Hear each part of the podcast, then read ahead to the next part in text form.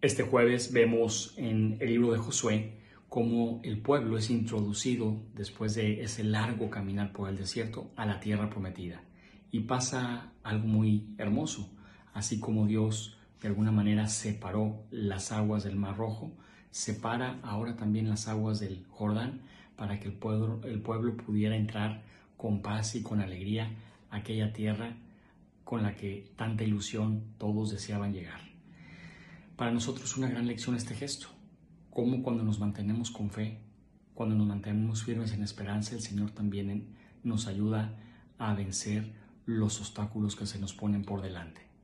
No tengas miedo, que la incertidumbre no te carcoma, que las inseguridades no te ganen, que las incertezas no te hagan temblar. Con Dios por delante todo es más fácil. Dios nos ayuda a sortear cualquier dificultad. Ánimo y buen jueves.